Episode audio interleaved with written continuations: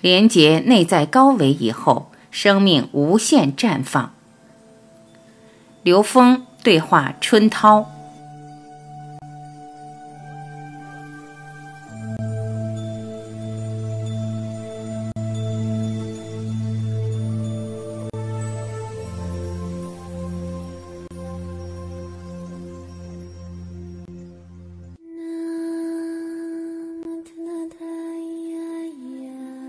春涛，我要用我个人的故事来解读一下共振密码如何出生的故事，也是我自己的一个体证。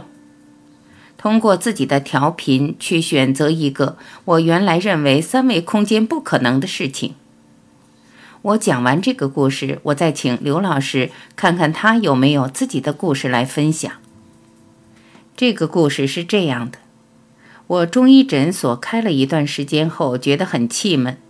我当年在制药厂的时候，工作吊儿郎当的，很轻松。中医诊所的工作比在制药厂的工作要勤奋两三倍。由于社会经济机制的作用，虽然勤奋很多倍，但拿到的经济效益却是原来的三分之一。这个也不光是我自己的事情，我觉得整个社会机制需要发生改变。因种种机缘，我开始接触到了教练和组织发展这么一个领域。原来我有三维认知的建构，对社会也有三维认知的惯性。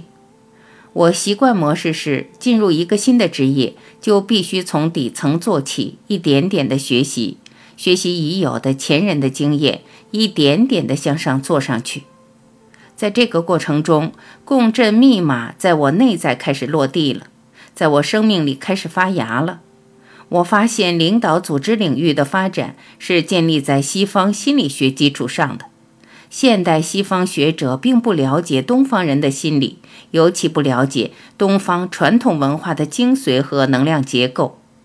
这种高维的智慧没有在西方领域里面显现，这就对我造成了很大的冲突，因为当时我内在已经发生了很大的转换。我觉醒的过程已经开始了，我没有办法再把自己塞到原来三维空间认知的框框里了，但我还要在新的职业领域发展下去，怎么办？在以后的五年中，我发现被生命能量所驱使的因是我发的愿。当时我发了一个很大的愿，要把中医的道家文化精神普世到世界，让它能够贡献于世界文化的发展，能带动全球人类文化意识整合的发展。在这个愿力的指导下，我开始构建自己的学说，并开拓了一个叫城市发展理论的学说，对它做了一个新的补充，一个不同时间点、不同视角的构建。在这个过程中，最开始的时候是执着于三维认知的这一部分，有非常大的三维思维惯性，阻力非常大。我是不是一次又一次的实验失败？是否还有新的希望或者新的机缘？这是不断的去磨练的过程。在这个过程中，我调整了我的自信，去和高维能量连接。如果按照平常三维认知的思维来看，几乎是不可能做到的事情，因为我没有受到过正统的学院训练，而且又是一个亚裔女性，在西方理论性很强悍的领域，以西方声音为主导的领域里，几乎没有亚裔女性声音。我研究的路径也是一条很独特的路径，因为我虽然研究的是易经，但我真正的研究的是易卦。在这里简单讲一下易卦。易卦有六十四个符号系统，是抽象符号系统。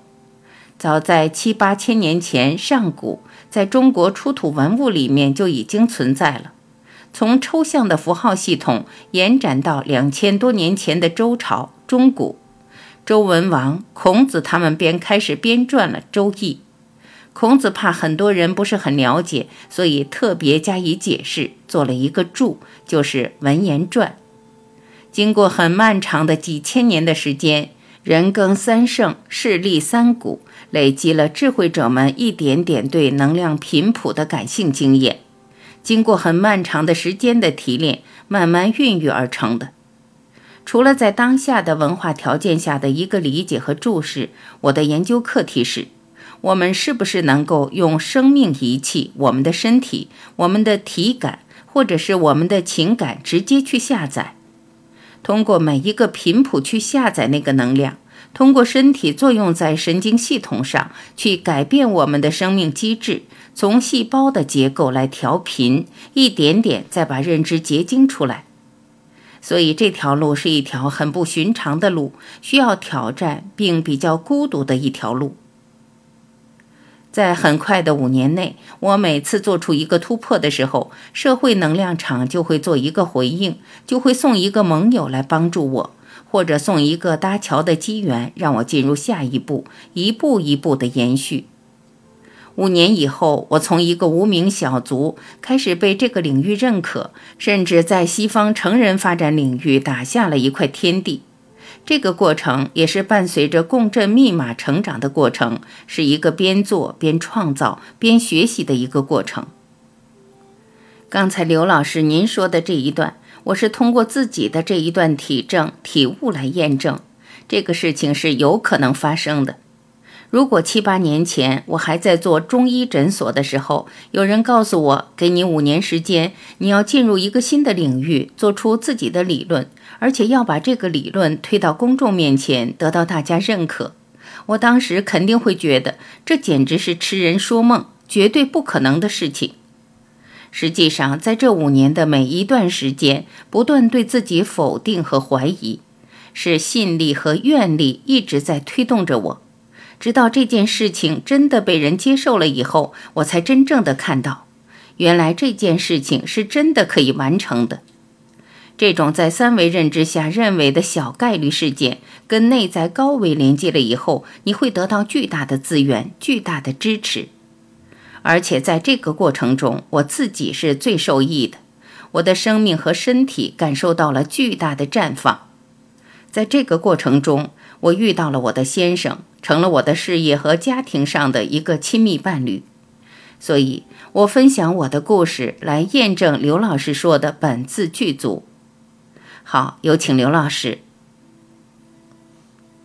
刘峰，非常棒！我能够从这个故事和你的经历里面得到一个非常简单的逻辑关系。你原来在一个医疗系统做事的时候，那个系统是一个大的共振体系，这个共振体系的整体能量共振的是整个人类。这个系统的共振的状态和它对周围能量影响是一个非常巨大的系统。你在这个系统里边，你的能量跟它同频以后，这个大的能量系统带给你一个显化的回报。它是在这个系统里面已经规定好了的，它是一种很自然的，就不需要你去做任何的创造，或者你的创造很容易融入它，很容易跟它产生同频。因为你是在它的基频上形成的。当你出来去做中医的时候，你进入了一个独立的能量振动状态。这个时候，你跟系统之间的这种感受是不一样的。虽然你在中心系统里面呈现了一种有效的，可能有更博大的空间共振的，它的境界各方面频率都很宽。但是你要把它形成一个很大的共振体系并显化的时候，这是难度很大的事情。现在这个时空，如果一个人他自己觉醒以后，通过冥想，通过更高维的关联，可以完整的下载高维信息。但是高维信息的特点是什么呢？它有无穷多，它建构的系统有相对的独立性，有相对的个体属性。这种独立的系统，它自己在名词、名相和整体逻辑关系上、能量结构上，它是一个自洽的。但是遇到的最大的问题是，它怎么和其他的系统关联？怎么让另外一个生命也能接受到？这是最难的事情。还好，你的感悟系统跟中国传统的易经系统，易经系统它包括了易卦系统。易卦系统能够跟现实的时空能量关系直接发生关联和显化的，易卦系统又能让现实人直接接触到，它是一个跟现实人事物连接的符号系统。但易经系统背后还有更丰富的系统，易卦系统是能够显化出来的。所以你借这个系统，你等于把你过去的一些经验，包括科学里边的一些经验的东西，又跟它连接了。比如包括基因组等，对连接慢慢形成了共振，形成了一个体系。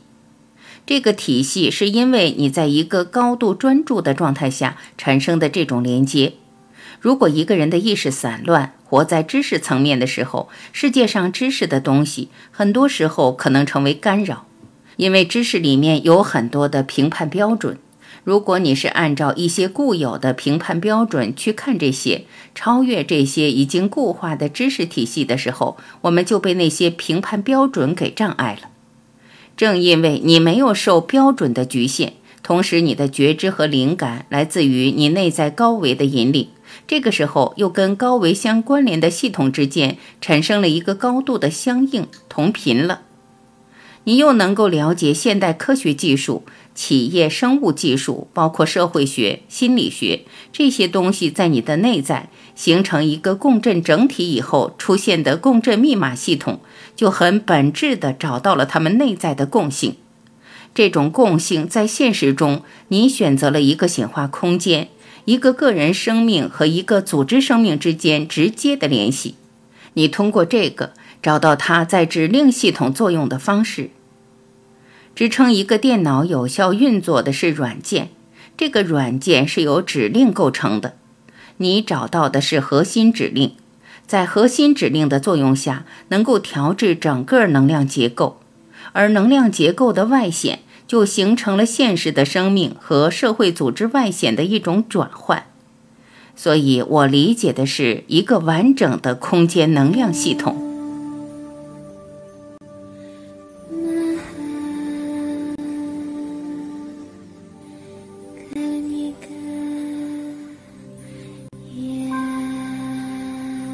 感谢聆听，我是晚琪，再会。